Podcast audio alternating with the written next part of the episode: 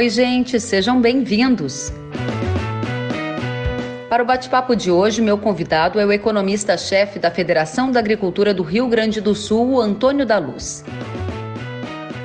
Ele afirma que o cenário para o agronegócio nos Estados Unidos está ruim, com preços internacionais que não cobrem os custos de produção. A confiança dos produtores norte-americanos está no mais baixo patamar em três anos, e os desafios com a Covid-19 impactam commodities como algodão e milho, por exemplo.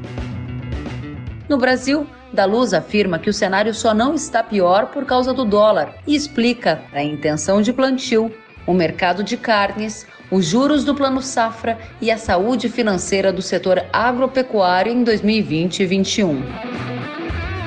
O conteúdo deste podcast foi gravado no dia 5 de maio de 2020, em uma live transmitida via Instagram, que contou com perguntas e participações da audiência. Compartilhe o conteúdo pelas redes sociais e WhatsApp para mais gente acessar as análises e as informações. Para outras atualizações, siga arroba Kellen.severo no Instagram.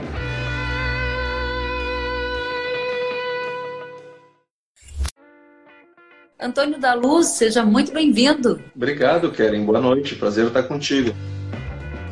Os americanos caíram em uma armadilha e há lições para observarmos que podem ser valiosíssimas para o agronegócio brasileiro. Centenas de pessoas já se juntaram a nós, Antônio da Luz, e vamos direto ao ponto. Quero começar perguntando para você: que armadilha os norte-americanos caíram e quais são as lições para os brasileiros? Bom, muito boa noite, Kellen. Que prazer estar contigo, estar com esta mais de centena de pessoas até agora, subindo, subindo. Estou vendo que tem pessoas de vários lugares. Ah, acabou de, de, sinalizar agora uma pessoa que eu tenho um carinho muito especial, Chico Esperoto, filho do nosso ex-presidente Carlos Esperoto. Estou vendo gente do Brasil inteiro aqui, pessoas que te acompanham no dia a dia. E eu me preocupo, Kellen, muito com o que está acontecendo, porque os Estados Unidos estão numa situação muito complicada, muito complicada. E nós, de outro lado, estamos numa situação de preços boa. É, e todos nós uh, somos agentes econômicos reagentes a preço. O que, que é isso, né? Nós reagimos aos preços. Quando os preços aumentam, nós, como, como consumidores, como demandantes, a gente diminui a demanda, correto? Agora, nós, como ofertantes, quando o preço de mercado sobe, a gente aumenta a oferta. Ou seja, os sinais que vêm do preço para os produtores brasileiros, ele é no sentido de aumentar a produção, porque vai tudo muito bem, obrigado. Afinal de contas, estamos com preços lá no alto. E isto me preocupa muito, porque isso não é um sinal correto. Isso dá a sensação que está tudo muito bem no agro e as coisas não estão muito bem no agro. Então, uh, eu queria fazer um comparativo e uma reflexão com o que está acontecendo nos Estados Unidos. Uh, os Estados Unidos, hoje, os produtores americanos, eles estão numa encrenca, eles estão caíram numa armadilha, eles estão numa situação bastante preocupante. É, eu, eu, vamos imaginar assim uma, uma armadilha feita por uma aranha, assim, uma teia de aranha. Pois é, assim estão os americanos, presos a uma teia de aranha, e quanto mais eles se mexem, mais é, risco eles correm é, de, de, de se prejudicar. Hoje o produtor ele pode plantar soja. O produtor americano hoje pode plantar soja. Muito bem. Se o produtor optar por plantar soja, ele vou abrir aqui minha cola para ter os números certinhos. Hoje é, o preço está na casa de 8,50 nos Estados Unidos, o preço do bushel. O custo é 9,75. Pegando os números sem arredondá-los, os produtores estão perdendo 1 dólar e 19 por bushel que eles produzem. Para cada bushel de soja que eles vendem, eles perdem 1 dólar e 19. Olha que coisa terrível. Os produtores americanos de soja estão produzindo abaixo do custo de produção, estão vendendo abaixo do custo de produção, estão tendo, por, portanto, prejuízo. Hum. E nós vendendo aqui a 106 reais no Porto de Rio Grande. Percebe que tem alguma coisa errada nesse negócio? Bom, mas os produtores, Kelly, se não está bom soja, vamos plantar algodão. É uma opção que em muitas regiões americanas tem. Vamos plantar algodão. Pois é, mas como é que o produtor americano vai plantar algodão se eu estou com a maior parte das, das lojas de roupas no mundo inteiro fechadas? Se eu sei que a atividade econômica uh, uh, está parada no mundo e o setor de vestuário é um dos que mais sofrem. Como é que eu vou plantar algodão? Se eu sei que a demanda por algodão tende a, a, a ficar é, baixa no, no médio prazo, no curto e no médio prazo, não vou plantar algodão. Então vou plantar milho. Então vou plantar milho. Não, eu não posso plantar milho como produtor americano. Porque o milho, vou plantar milho para quê? Para fazer etanol e competir com, com o petróleo é, que no contrato do mês passado o pessoal estava pagando para tirarem o petróleo de lá.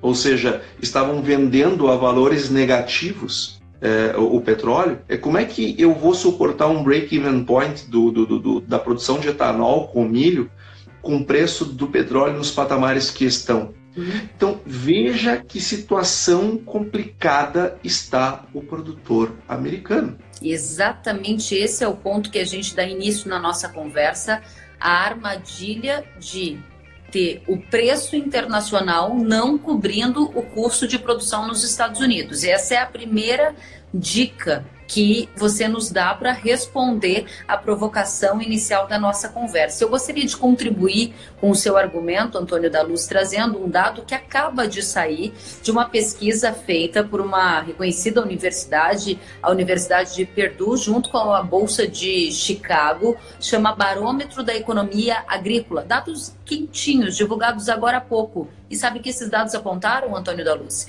Que a confiança dos produtores rurais dos Estados Unidos atingiu o menor nível em três anos. E por que a confiança está tão baixa por lá? Um dos fatores, efeitos da Covid-19 no mercado agrícola norte-americano. Segundo fator, preço internacional baixo. Espero ter corroborado com o seu argumento e quero saber quais são as lições que os brasileiros devem tirar dessa situação, porque a produção, até onde eu sei, nos Estados Unidos não vai reduzir. A área de milho aumenta, a área de, so de soja também aumenta, só que o custo de produção está maior do que o preço do produto. Perfeito, Kellen, perfeito. Uh, infelizmente, esses dados que tu acaba de trazer para nós, uh, eles são dados que refletem bem o sentimento do produtor americano nesse momento. É uma, é uma situação de desânimo e, mais do que isso, de dependência. Dependência do governo americano. E aí eu vou botar mais um elemento. Já trouxe que o cenário lá fora para o agro é péssimo. Ou seja, se o cenário lá fora é péssimo e, o, e para o Brasil está bem, alguma coisa a gente tem que pensar. Opa, será que o Brasil é uma ilha? Mas a vida inteira a gente ouviu dizer que o, o, o mundo do agro é, é, é interconectado. Será que eu estou imune? enquanto produtor brasileiro? Será que isso não é problema meu? Então, este cenário americano, eu fiz questão de trazer essa, essa armadilha, essa teia que o produtor americano está preso nesse momento, ou seja, ele não tem para onde correr. Ele não pode plantar soja porque está abaixo do custo de produção, milho está abaixo do custo de produção, é, é, é algodão está abaixo do custo de produção. Ou seja, ele não tem para onde correr. E o produtor brasileiro vendendo os, as suas produções é, em níveis de preços bastante altos. Então, opa, tem alguma coisa aí que não está bem, tem alguma coisa aí que não está batendo. E aí vem a segunda questão americana, que eu acho que a gente precisa entender também, uh, e, eu, e eu, embora farei aqui uma crítica, mas é uma crítica muito mais para a gente compreender do que propriamente qualquer outra coisa, que é o papel do governo americano. O governo americano ele está salvando o agro americano nesse momento. Só para nós termos uma ideia de tamanho de dinheiro, tá? O que os americanos, isso, isso quem trouxe a informação para nós é, a, é, uma, é uma diretora nossa da Farsul, que está nos Estados Unidos, a Yara Sunye. Ela, ela teve lá num evento onde o governo americano uh, mostrava para a sociedade americana o quanto ele iria gastar com o coronavírus. Né? E no agro, só de ajuda para produtores, só ajuda direta na veia dos produtores, o governo americano vai ajudar só com o coronavírus, só em razão do coronavírus, o que o governo brasileiro gasta em 15 anos, com, a, com toda a agricultura brasileira, todos os dias do ano, numa única ação, que é a do coronavírus, eles vão despejar no, na, no agro, no, no, bolso dos produtores americanos, o que o governo brasileiro leva 15 anos para gastar aqui no Brasil. Então vejam, os produtores americanos estão absurdamente dependentes, absurdamente dependentes do governo americano nesse momento. Então eu vou fazer aqui um exercício de trazer para a mesa elementos que você colocou para a gente avançar mais um degrau. Você nos disse que o cenário para o agro nos Estados Unidos está péssimo. Citou o exemplo da soja, citou o exemplo do milho e citou o exemplo do algodão, em que o custo de produção supera o preço do produto. E chamou a nossa atenção dizendo: aqui no Brasil, o cenário para soja e para milho, por exemplo, está remunerador. Tem um fator aí para a gente observar. E já já a gente vai entrar nesse fator. E aí você disse, mesmo que esteja ruim para o agricultor dos Estados Unidos, ele não vai ter prejuízo, porque o governo vai salvar, seja pelos subsídios lá da época da guerra comercial, seja na ajuda para tratar os problemas da Covid-19. O que tem de diferença entre o produtor dos Estados Unidos e o produtor do Brasil é o fator câmbio? Perfeito, Kelly. Exatamente exatamente é, é o câmbio que nos socorre nesse momento. Porque veja, o produtor americano ele vem recebendo os benefícios uh, do, do uh, lá da guerra comercial, lá o Trump fez um, um pacotão para ajudar os produtores americanos e agora ainda tem mais o coronavírus. Uh, essa ajuda do coronavírus é 15 anos de gasto do governo brasileiro. Imagina, Kellen, imagina, Kellen, imagina essas centenas de pessoas que nos acompanham nesse momento. Se o uhum. governo brasileiro despejasse no agro brasileiro uma, um valor semelhante a esse, não precisa nem ser esse valor, fosse metade, fosse 30%, fosse 20%. Imagina como não ficaria a OMC. Imagina o que seria eh, de ataques ao agro brasileiro, ao governo brasileiro, iam nos acusar de subsídio, de estar uh, uh, uh, uh, enfim, subsidiando o produtor, imagina, de, de, competindo de maneira desleal, imagina o que viria. Mas o fato é que eles estão fazendo isso. Uh, e eles estão sendo salvos pelo governo americano. Só que nós, se lá fora está muito ruim e aqui dentro está muito bom, nós temos que entender o porquê. E esse porquê é a taxa de câmbio. E nós fizemos um card, inclusive para circular, e, e, e, como sempre tu nos prestigiou, uh, divulgando, tu que tem essa enorme rede de seguidores, aonde eu me incluo, uh, de pessoas que te acompanham e tu nos prestigiou compartilhando, do, do, do card que nós fizemos para esclarecer os produtores a respeito dos preços da soja, por exemplo. O preço da soja, se nós e nós temos um estudo aqui na assessoria econômica que mostra o seguinte: se nós tivéssemos com o câmbio de antes da pandemia, antes de começar a pandemia aqui no Brasil, antes do câmbio mudar de patamar, o câmbio estava 4,14. Foi a média da taxa de câmbio do mês de janeiro e era a taxa de câmbio do início de fevereiro, 4,14. Ele sai de 4,14 para quase 5,60. Olha, olha o tamanho da, da mudança. Esta mudança de patamar de taxa de câmbio agregou ao preço da soja 25 reais. Você está dizendo que de fevereiro a maio o preço da soja saca em reais subiu 25 reais só pelo fator dólar, ou seja, o dólar inchou o preço da soja em reais por saca no Brasil. Exatamente isso, Kelly. É exatamente isso. Impressionante. Se nós estivéssemos com o preço, porque o preço em dólar está caindo da soja, ele está em trajetória de queda.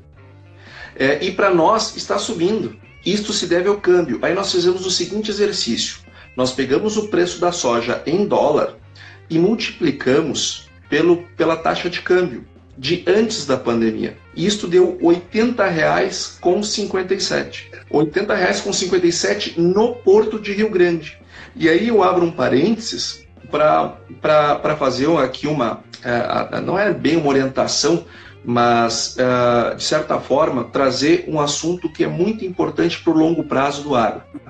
Muitos produtores têm me dito o seguinte, Kelly: me arrependi de ter travado. Travei a 80 e o preço está. Travei a 80 na minha praça, né?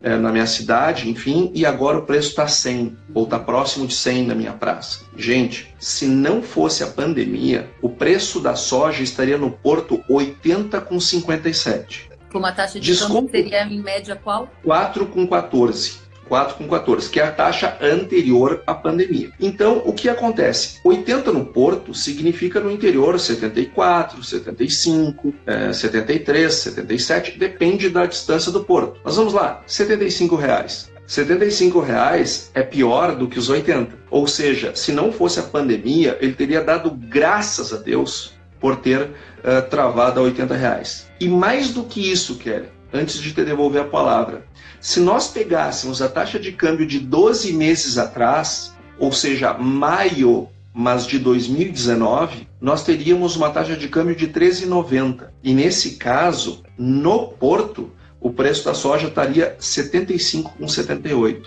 Isso significa preço da soja nas praças, no interior, aonde o produtor produz, abaixo de 70. Então vejam, só que nós não estamos com preço abaixo de 70 e nem com preço abaixo de 80. Nós estamos com preço acima de 100 no Porto de Rio Grande, mas porque o câmbio sai de 4,14 e vai para 5,60. E isto se deve sim à pandemia de coronavírus. E isto o produtor não controla. Bom, então a gente está aqui trazendo um elemento chave para a tomada de decisão, que é o fator câmbio e que é conjuntural, algo completamente fora das nossas capacidades de entender, prever ou até é, fazer aquele chamado acerto no olho da mosca. O que eu quero te propor é resgatar alguns dos pontos que você trouxe, porque eles me indicam o que vem no médio prazo. Vou recuperar pontos da sua fala. Se o preço do Brasil subiu, porque o dólar injetou na veia esse aumento em reais por saca, por exemplo, da soja, preço alto, produção aumenta. Foi isso que você nos disse lá no começo da conversa. E você disse que esse preço está muito mais ligado a um fator conjuntural de câmbio do que um fator estrutural de oferta e demanda. A gente comprova isso olhando os patamares de preço no mercado internacional, que de fato estão entre os mais baixos dos últimos anos. O ponto é saber se a produção vai aumentar, se os americanos não reduziram a área, mesmo tendo prejuízo, quer dizer que o cenário 2021 pode ser um cenário arriscado mas o dólar não parece que vai cair. Como resolver essa equação? Como tomar uma decisão? É, perfeito, Kellen. E, e, e, aliás, tu me permite até entrar em algumas questões um pouco mais técnicas, uhum. uh, sem tecnicidade, tá? falando em português apenas. Uh, porque como é que a gente, como é que nós economistas, quando a gente, uh, o que, que a gente espera da, da reação dos agentes econômicos? Que eles reajam a preço. Então, o que acontece? Lá nos Estados Unidos, com o preço caindo, que o preço está em queda, o que, que eu espero? Que a produção americana reduza, correto? Afinal de contas, eles são agentes como nós, sensíveis a preço. Só que quando o governo americano vai lá e diz se eu vou te socorrer, eu vou te subsidiar, ele só vai ganhar o subsídio se ele plantar. Logo, a produção americana distorce a oferta de equilíbrio. A oferta de equilíbrio não é essa que será. Deveria ser menor do que ela de fato ela é, para reequilibrar os preços internacionais. Porque os preços internacionais eles só vão subir se for de reduzida a oferta. E quando o governo americano vai lá e aporta recursos uh, no subsídio, ele não deixa essa oferta americana se equilibrar e ela se equilibra para baixo, reduzindo a produção. E se o Brasil faz isso, meu Deus do céu, o mundo cai aqui dentro. Agora, e do outro lado, do outro lado do, do, do Equador, olhando para nós aqui, nós também deveríamos estar preocupados com a curva de oferta, ou seja, essa curva de oferta precisa ser reduzida por causa dos preços internacionais, mas nós temos uma taxa de câmbio que nos incentiva a ir adiante. Nós temos uma taxa de câmbio que nos incentiva a aumentar a produção, porque nós não somos seguidores de preço em dólares, nós somos seguidores de preços em reais, que é a nossa moeda. Tem, tem dados de intenção de área plantada que demonstram que o Brasil deve aumentar a área plantada motivado pela alta dos preços em reais por saca da luz? Eu, eu estou curioso para ver o próximo relatório do USDA que deve vir é, já com as primeiras estimativas da, da, da próxima safra brasileira, né? Uh, e eu, da, da safra mundial, na verdade, inclusive aqui no Brasil. Lógico que ainda está muito longe da gente ter dados mais firmes, mas acho que vai aumentar a área. E por que, que eu acho que, eu, que vai aumentar a área? Porque os nossos modelos que a gente tem de previsão de área na Farsul nós não fazemos levantamento diário, nós não somos um órgão de pesquisa, mas a gente faz modelos econométricos. E, eles, e, e, e a gente sabe que quando os preços aumentam, a tendência é de aumento de área plantada, sim. E basta recuperar a produção do Rio Grande do Sul uh, em 2021 que a gente já tem aumento de produção, porque esse ano aqui para nós foi um desastre. Você chamava atenção para o risco de aumento de área plantada, motivado pelo aumento dos preços em reais por saca. E aí o Marcelo Ferreira escreveu aqui nos comentários o seguinte: diante desse cenário, os preços então podem se acomodar no futuro. Isso significa que o da luz está vendo o risco de uma taxa de dólar mais baixa? É, é, essa é uma grande questão. Sabe, Kellen, que ah, como é que nós, economistas, fazemos previsões, tá? A gente pega uma série daquilo que a gente quer projetar e pega aqueles, aquelas coisas que influenciam aquele preço. Primeiro a gente testa para ver se aquilo realmente influencia ou não. Pegamos lá quatro, cinco coisas que influenciam e montamos um modelo matemático. É o dólar, a taxa de câmbio, é impossível fazer isso. Porque a gente precisaria uh, de dezenas uh, de, de, de X uh, para poder fazer isso, não dá. Não dá porque um vai para cima, outro vai para baixo, escolhama, não tem como fazer. Então, se eu perguntar para meu filho quanto é que ele acha que vai ser o câmbio ano que vem, ele tem tanta chance de acertar quanto eu, porque tem um processo de aleatoriedade muito grande. Sabendo que o câmbio é uma coisa indomável e que eu estou com o preço da soja sobre algo que é indomável, eu preciso tomar cuidado com isso, porque sim, pode continuar nesse patamar. Sim, pode subir mais ainda, mas sim, pode cair. E câmbio, quando ele varia, ele costuma ter variações muito fortes. E aí, aquele preço que eu tinha como maravilhoso, ele daqui um pouco ele deixou de ser. Então, nós temos que ter cuidado. Hoje, hoje, eu não vejo uma razão para o câmbio cair, porque nós não temos vacina para o coronavírus. A cloroquina, diferente do que foi alardeado, ela não resolve. Se resolvesse, as pessoas não estariam morrendo aos borbotões no mundo. Nós não temos um remédio uh, para o coronavírus que realmente funcione. Ou seja, esse, esse assunto tende a ir longe. Nós, uh, enquanto não tivermos uma vacina e não estivermos todos nós imunizados, termos uma vida normal, essa, isso não vai acontecer. Bom, mesmo que a gente venha a ter uma vida normal, os efeitos econômicos serão devastadores na economia. Já estão acontecendo. Com a, com a economia de joelhos em nível global, o que, que se espera? Juros cada vez mais baixos. Amanhã mesmo, o Banco Central deve reduzir ainda mais a taxa Selic. Quando o governo, quando o Banco Central reduz a taxa Selic do Brasil, o que, que o investidor pensa? Se é para eu ganhar pouco, eu prefiro ganhar pouco nos Estados Unidos, porque lá eu vou ganhar pouco, mas eu tenho segurança. No Brasil eu ganho pouco e não tenho segurança. Então as pessoas começam a vender reais e comprar dólares ao fazer esse movimento, elas aumentam ainda mais a taxa de câmbio. Como a tendência da economia é continuar com problemas sérios por muito tempo, é, é provável que nós vamos ficar com taxas de juros baixas por muito tempo. Isso afugenta é, os dólares daqui. É, e isso garante que a nossa taxa de câmbio se mantenha num patamar alto.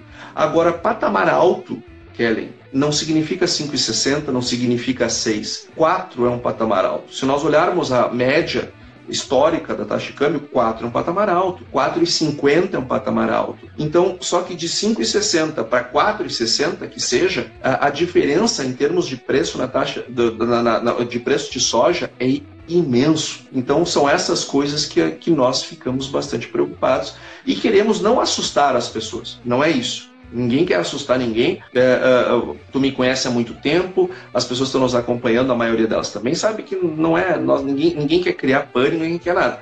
Mas é importante as pessoas saberem, saberem o risco para que meçam bem o risco e tomam decisões é, bem equilibradas. E da Luz, corroborando com a sua análise e com essa questão tão imprevisível que é dólar, Pesquisa Focus, Banco Central aumentou a previsão de 4,80 para 5 taxa de câmbio no final do ano.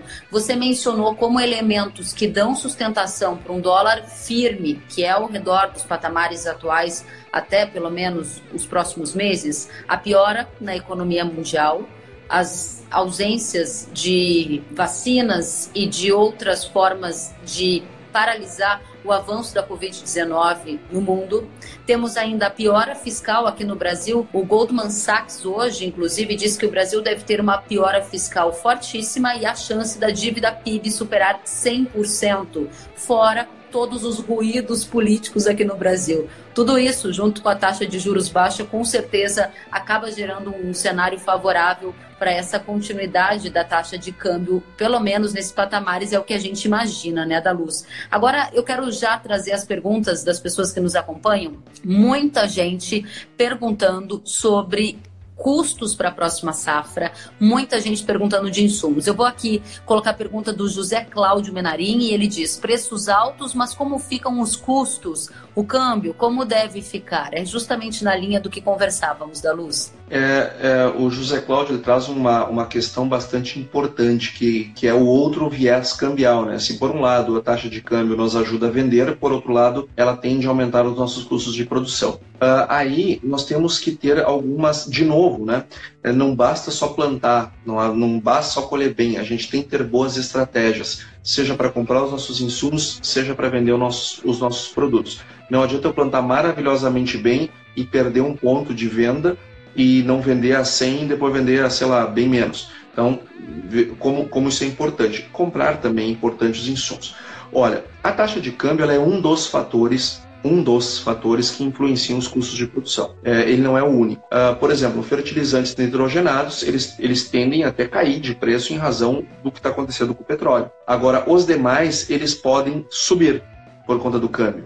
Mas aí é que tem, aí tem uma informação que o produtor precisa sabê-la para discutir na hora uh, da compra. Nos Estados Unidos, uh, nós temos produtores, por exemplo, que eu, eu, tenho dúvidas sobre a área plantada americana. Não é pelo incentivo, não é pelo preço, não é pelo subsídio. A minha dúvida é o seguinte: será que eles vão conseguir plantar no meio do pico da pandemia? Porque diferente de nós, lá muitas vezes o único, o único a única pessoa que trabalha na propriedade é uma pessoa, é o dono. Se ele pegar coronavírus nesse momento, ele não planta. E isso é uma preocupação que quem lê os relatórios americanos uh, sabe que isso é uma preocupação real lá. Agora, imagine que, que, as, que, que, essa produção americana, seja pelo excesso de chuvas em algumas regiões, seja por conta do, do coronavírus, reduz uh, o apetite por, por, por produtos químicos, por fertilizantes.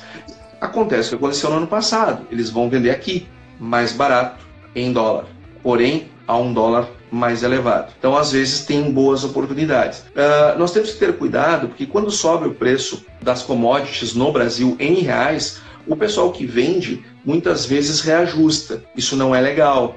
Isso não é legal e depende, é, em boa medida, de uma boa negociação entre produtor uh, e a sua revenda, a sua cooperativa, a sua indústria, enfim, o seu fornecedor. O produtor também tem que levar em consideração, Kellen, é algo muito importante que muitos produtores me perguntam, e eu sei que essa é a dúvida de muita gente. Antônio, quer dizer então que se está a cento e poucos reais no porto e eu tenho um, um, uma, um pacote tecnológico que eu paguei 20 sacos na safra passada e agora está 15, significa que eu tenho que aproveitar, certo? Mais ou menos mais ou menos. É, talvez sim, talvez não. Quando é que é talvez sim? Se aquele pacote tecnológico que está mais barato que o do ano passado é o que você acha que é melhor para o seu negócio, é o que o seu agrônomo recomendou, toca a ficha. É isso aí mesmo. Aproveita a oportunidade.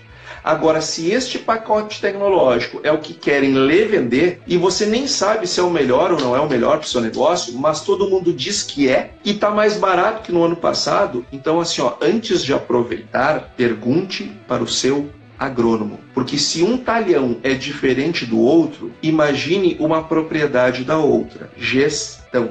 Tome decisão antes de consultar o preço, consulte se aqueles produtos que estão naquele pacote são os que você precisa na sua propriedade. Se for, aproveite que realmente é uma bela uma oportunidade. Agora, da luz, muita gente falando desse tema e eu quero aqui colocar uma participação do Renato Konzen e ele diz o seguinte: apesar de preços recordes, o custo de produção de soja subiu bastante. Aqui no Mato Grosso, ele diz que o milho está ajudando a compor a renda. Renato Conzen, obrigada pela participação. E aí eu pego carona neste cenário para te perguntar o seguinte: muitas vezes eu observo que alguns produtores olham isoladamente o preço do fertilizante e isoladamente o preço da soja, mas já ouvi algumas recomendações sobre gestão na área agropecuária de observar a relação de troca. E a relação de troca, pelos estudos que acompanhei, é uma das mais favoráveis dos últimos anos. Por exemplo, Mato Grosso, quero saber se também em outras regiões do país. Sei que a Farsul faz um estudo ao longo de vários anos acompanhando qual é o melhor momento do ano para compra desses insumos. Está na hora? É, essa época do ano costuma ser uma época bastante boa para fazer as suas aquisições. Uh, as relações de troca elas são boas porque primeiro porque funcionam e segundo porque são simples de entender, simples de calcular, simples de perceber. Lógico, tem coisas bem mais precisas e bem melhores do que relação de troca. Agora, para quem não tem nada, a relação de troca funciona, é simples, cada um pode fazer. Estes meses costumam ser meses bons para aquisição de insumos. No entanto, Kellen, nós estamos tão afetados pela taxa de câmbio que às vezes a, a taxa de câmbio distorce esses períodos. Agora, o que, que, o que, que nós recomendamos para os produtores? Veja, a, a, em média, nos últimos 10 anos, olha só, não é esse ano, nos últimos 10 anos, o preço entre o melhor momento de comprar insumo e o pior momento de comprar insumo varia entre 23% e 26%, dependendo do produto. Eu estou colocando aí fertilizantes, eu estou colocando aí produtos químicos, ok? Varia entre 23% e 26%, o melhor momento e o pior momento. E os preços também têm uma variação semelhante, 25, 26, 27. Isso estamos falando média de 10 anos, não é uma coisa de um ano. Ou seja, isto funciona. O produtor, às vezes, ele tem uma ansiedade enorme de bater o recorde da produtividade. Só que se ele não precisa, e ele também tem ansiedade de acertar o olho da mosca com ela voando na hora de comprar o insumo e na hora de vender o produto. Estas, nenhuma dessas coisas está correta, porque é impossível a gente acertar. Nós não temos que tentar ganhar os 25% da venda e nem os 25% de diferença na compra dos insumos. Mas se eu ganhar 15, Kevin, se eu comprar os meus insumos 15% melhor do que o pior cenário, ou, ou, ou 10% melhor que a média, nossa, eu já tive um excelente ganho. Se eu vender o meu produto 10% acima da média, já é um excelente ganho. Então essas questões sazonais, elas ganham muita força. E estes períodos costumam ser períodos muito bons, não para ganhar os 25, mas para ganhar os 10% acima da média, com certeza. Muito bom. Eu já coloquei aqui a pergunta do Fernando Caon, dizendo: temos alguma indicação de melhor momento para iniciar as compras de insumos para o plantio da próxima safra? Você acabou de responder ao Fernando. Te agradeço, Fernando, pela pergunta. Fernando, eu não consegui ver a fotinho direito, mas acho que o Fernando foi meu aluno, viu? Opa, então muito bom, que bom que ele está com a gente. Agora eu quero trazer um pouquinho para pecuária. Muita gente perguntando de pecuária. Temos aqui Begermanos dizendo: e o mercado de carnes? O preço interno vem despencando cada vez mais, mas as exportações crescem. Quero aproveitar ainda no tópico pecuária para mostrar para você que realmente tem participação de todo o país. O Hugo Alenaves disse qual a avaliação em relação à pecuária e o cenário internacional de longo prazo. Bom, a pecuária eu vou dividir a minha, a minha, a minha fala em duas, tá? É, não sem antes mostrar aqui algo que foi divulgado pelo pelo, o, pela Comissão Jovem do Sindicato Rural eh, de, de Santiago. O que acontece? A pecuária de corte, ela, enquanto eu acho aqui o, o material que eles fizeram, falando sobre o, os descontos do frio, tá? que é uma, uma barbaridade, é o quanto, é, é quantos, para cada 50 bois, se não me engano, vendidos, a gente perde um para o frio, se não me engano, a gente dá um né, em, em frio. Se não me engano, é esse o dado eu queria chamar a atenção. Agora, a pecuária de corte, a gente tem que entender algumas questões. Primeira delas, o preço nessa época do ano é normal, Caíra. É normal. É normal porque nós temos uma safra na maior parte do país. Então, se a gente olha sazonalmente, esse é um período do ano que costuma ter uh, um, uma acomodação dos preços. Uh, no entanto, nós temos uma taxa de câmbio mais elevada e nós estamos exportando muito bem, obrigado. Só que talvez, se não fosse essas exportações, essa queda seria maior ainda. É, então eu não vejo, eu não vejo, uh, eu não vejo nesse momento como algo uh, como algo antagônico uh, ou algo fora da normalidade, porque quando a gente pega este ponto do ano, em todos os anos, a gente costuma ver isso. Então eu não, eu não, não me assusto com essa, com essa questão. Eu estou preocupado com a pecuária nos próximos meses, porque com uma recessão econômica forte, É, nós temos uma chance muito grande de ter uma, uma, uma desaceleração no consumo de carnes no Brasil. Nós temos uma chance muito grande de acontecer aqui o que aconteceu em 2015, 2016, 2017, que o consumo de carne bovina caiu muito forte. Naquele ano, nós não, nós não sentimos tanto aquela queda. Esta, esta, esta, estas perdas, digamos assim, que não foram materializadas em preço, só aconteceram porque tudo que o brasileiro deixava de consumir, nós conseguíamos exportar. Ou seja, baixava o consumo no Brasil, a gente aumentava as vendas lá fora. E aí, Kellen, é que vem a minha grande dúvida. Será que a gente vai encontrar um apetite lá fora tão grande como a gente tinha em 15, 16, 17, 18? Que aonde tinha crise aqui, mas lá fora ia tudo muito bem, obrigado? Posso então fazer uma pergunta nesse sentido, justamente na sua questão. Será que o apetite lá das exportações, ou seja, vamos exportar mais e vai ajudar a compensar a queda eventual no mercado doméstico, visto por causa da economia? A Joana Colucci, jornalista, minha colega, ela pergunta para você se a crise nos Estados Unidos, com várias plantas fechadas na indústria em função da Covid-19, pode favorecer o Brasil. E eu te pergunto também se o cenário de peste suína africana, que ainda traz um gap no mercado global de carnes e que atinge o rebanho da China e também em outras regiões do mundo, não é um fator para responder essa questão. Exportação vai ajudar a salvar o mercado da pecuária? Excelente. Inclusive, queria mandar um beijo lá para a Joana, que está lá fazendo o doutorado dela nos Estados Unidos e tem nos ajudado bastante com informações quentíssimas, maravilhosas. Olha, os relatórios as, e as matérias que a Joana faz uh, são melhores do que a maioria dos relatórios que os próprios americanos fazem, que a gente uh, lê aqui. Então, uh, aí vem a segunda parte uh, Kellen, do que, eu, do que eu gostaria de falar sobre a pecuária. De um lado, tá, eu não acho que a gente vai ter um apetite lá fora, em termos de demanda global por carnes, como a gente tinha no enfrentamento da crise brasileira, né? naquela crise lá daquelas besteiras que nós fizemos em termos de política econômica, caiu o PIB do Brasil, mas o mundo ia muito bem. É, eu, eu, não acho que a gente vai encontrar um mundo tão uh, disposto a comprar carnes como a gente via naquela época, porque pessoas desempregadas, empresas fechando, economia recessiva repele consumo de carne. A carne é um produto muito sensível às variações de renda e o mundo vai estar passando por dificuldade, não é só o Brasil. Porém, porém, nós temos duas questões que pelo menos fazem com que essa perda talvez não chegue no Brasil, hum. que é a fragilidade dos, dos frigoríficos americanos perante ao coronavírus, que é um problema mais de curto prazo, que a Joana muito bem trouxe essa questão agora, levantou essa questão agora, e a questão do câmbio de novo. Eu queria voltar agora no câmbio, mas num, mas, num contexto de pecuária. Eu acho que a demanda mundial por carne bovina deve cair com a crise, mas eu acho que essa queda não vai acontecer conosco. Ela vai acontecer com os Estados Unidos. Ela vai diminuir lá, porque eles têm problema de oferta e porque a, a carne americana está caríssima comparada com a carne brasileira. Porque como nós estamos com uma taxa de câmbio alta, a nossa carne chega lá fora muito mais barata que a carne americana.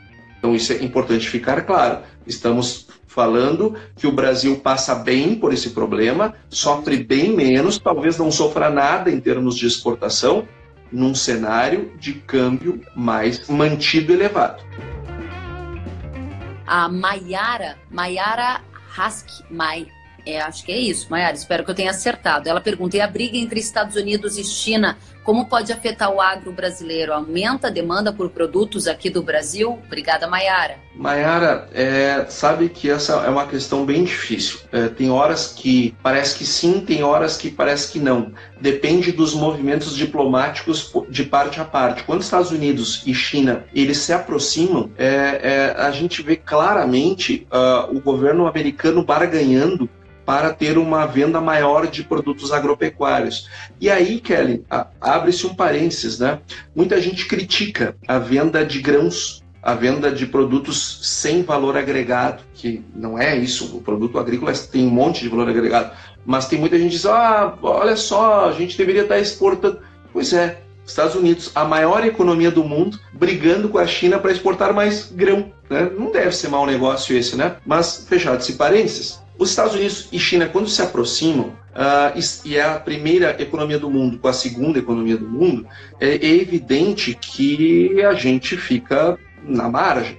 Né? É lógico que eles se dão mais uh, uh, prioridades entre um e outro, porque eles têm muito lá a negociar. Uh, só que quando eles se afastam, quando dá problema, nós vemos claramente a China uh, numa, numa, num, privilegiando o produto brasileiro. E a China, ela de certa forma tem no Brasil um apoio para negociar melhor com os Estados Unidos e nós ganhamos dinheiro com isso. Então não é ruim para nós essa situação. Ah, ah, só que o que, está acontecendo agora, Mayara? Um distanciamento. Quando nós ah, vemos e ouvimos os, os, os discursos do presidente Trump, claro, muito pelo calor da campanha eleitoral americana, mas são discursos muito fortes, muito fortes. E ele mistura toda essa questão do coronavírus, e aí tá, gente, não quero fazer juízo de valor, ok? Não quero fazer juízo se tá certo, não Eu até tenho a minha opinião, eu chamo o coronavírus de Kung Flu, assim como o Trump também chama. Mas, mas não interessa isso nesse contexto. O, o, o que importa é que os Estados Unidos está batendo muito forte na China, uh, e, eh, até para ter uma narrativa eleitoral. E isto uh, traz um afastamento é, entre os dois países e isto traz para nós uma oportunidade muito interessante. Mas até quando vai? Aí eu não sei, Maera. Só sei que agora estão afastados. Quando se juntar, eles a, a gente perde um pouco essas vantagens pergunta que está chegando demais, como esta aqui, do Cebolico, da Luz, o Plano Safra vai ser antecipado e quais são as condições de agregar mais positivamente para o agronegócio? Eu tenho também a pergunta do Alex Soares, que também questiona se o Plano Safra vai ser antecipado. Uh, um abraço para o Alex, meu amigo particular, gosto Sim, do jornalista, colega, teu colega. É, teu colega jornalista. O, o uh, assim, ó, Plano Safra, para nós, pouco, não é tão importante se antecipar ou se manter ele na data dele. Não tem tanto problema, desde que ele venha discutindo coisas que nos interessam. Por exemplo, gente, faz sentido a gente ficar com essas taxas de juros nos patamares que nós estamos? Faz sentido o governo brasileiro continuar pagando a subvenção ao crédito para os bancos pegarem recursos da poupança e jogar no crédito rural ao custo que, que é feito? Uh, eu não lembro, tá? Eu não lembro, sinceramente. Não vou dizer que nunca antes na história desse país, porque eu não estou aqui desde o descobrimento. Mas desde que eu acompanho, eu nunca vi um spread bancário tão alto como está agora. Uh, no, é, faz sentido a gente ter um juro de 8% por todo regular com uma Selic de 3,75, para mim não faz o mínimo sentido. O mínimo sentido. O governo seguir pagando 6,40 de custos administrativos tributários, para mim não faz o mínimo sentido. Então, para mim, se vai antecipar ou não, isso é menos importante, contanto que haja uma revisão muito forte nas taxas de juros. Aí o Patias Canroberg pergunta: juros do Plano Safra vai cair? Nós esperamos que sim. Tem uma proposta que foi montada na CNA, uh, onde todas as federações participaram, uh, e a nossa proposta é 3%. Essa é a demanda do setor. 3%, nem um centavo a mais. Agora, eu ouvi da ministra da Agricultura em uma entrevista ao Poder 360 ao jornalista Fernando Rodrigues e ela mencionou taxas de 5% a 6%, o que supera a taxa básica de juros da economia brasileira, que deve chegar ao redor de 3% na reunião do Copom desta semana, mas que leva em consideração um cenário de fragilidade da economia brasileira e também, pelo que dizem alguns especialistas na área de crédito, leva em consideração também o endividamento, que aumenta o risco de inadimplência. 5 a 6 é uma taxa que está dentro da sua expectativa? Nós temos a mais absoluta certeza que o que a ministra quer é os 3% que nós estamos trabalhando. Estamos em contato não só com ela, mas com a equipe dela. E esse é o desejo da ministra. E qual é o nosso papel? Nosso papel é ajudá-la na discussão com as outras áreas. E aí é que vem o problema. Talvez esse 5 seja o meio termo, porque os bancos querem 7, a gente quer 3. Quem sabe o 5 seja o meio do caminho, mas nós vamos juntos com a ministra trabalhar para, um juros, um, para que tenhamos juros mais baixos é, é, é, o possível. Sabemos que é, é, os bancos estão empossando é, liquidez e nós não podemos ficar sem dinheiro. Mas também temos consciência que, o, que cada ano que passa, mesmo com o spread alto, os bancos estão cada vez expulsando mais gente do crédito rural. Então, pelo menos que tenha um juro mais barato para aqueles que ficam. Vamos para o nosso ping-pong? Bora. Preços internacionais não cobrem os custos de produção nos Estados Unidos. Oportunidade ou desafio para o mercado do agro brasileiro? É um grande desafio porque se se o mundo inteiro está ruim e só para nós está bom, alguma coisa uh, está errada. Né? E essa coisa, ou fora do lugar. Essa coisa fora do lugar é o câmbio que nós não controlamos, então a gente tem que ter muito cuidado com isso. Hoje, R$ 24,93 de uma saca de soja se devem à alta do dólar de fevereiro para cá. O que o produtor tem que fazer nesse momento para conseguir administrar o risco do câmbio? Trava o seu produto e trava seu insumo e garante uma margem alta para 2021. De janeiro para o dólar de janeiro para esse dólar que temos, que temos hoje agregou 25 reais quase no preço da soja. Tudo por uma pandemia, o produtor não planta pandemia. Intenção de área plantada no Brasil vai aumentar a área de quais culturas? Nós acreditamos que vai aumentar sim, porque o produtor ele é sensível a preço e, e, e, como os preços estão mais altos, a tendência é que ele aumente. Como os americanos não devem diminuir por conta dos, dos uh, subsídios americanos, uh, nós ficamos, nós economistas, ficamos muito preocupados porque esta oferta não está batendo com essa demanda.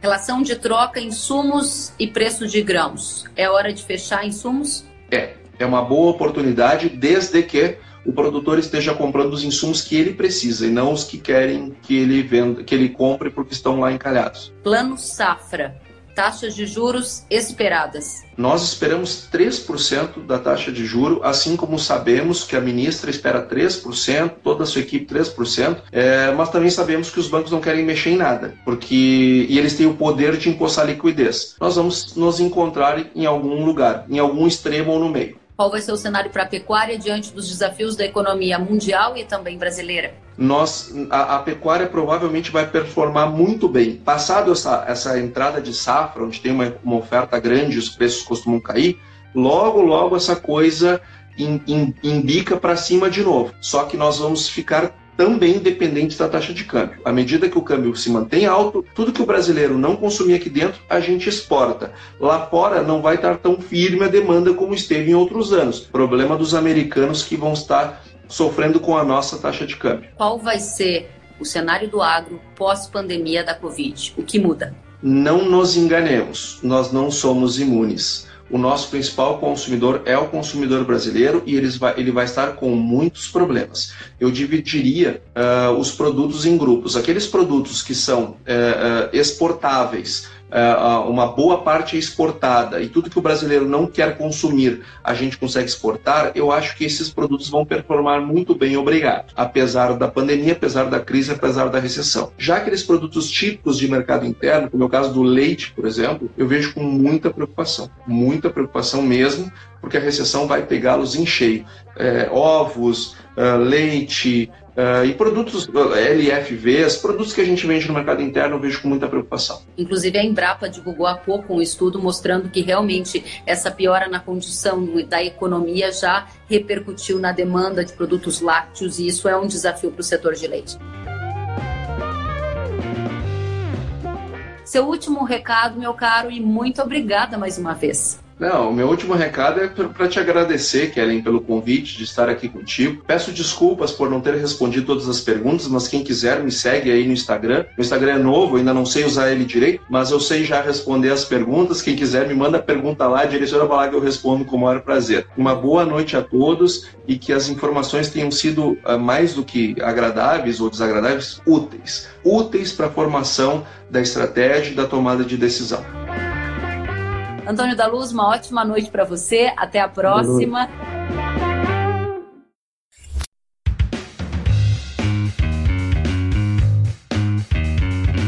Que bom que você gostou da entrevista e ouviu todo o conteúdo. Se quiser acompanhar as atualizações, siga kellen.severo no Instagram. Até a próxima!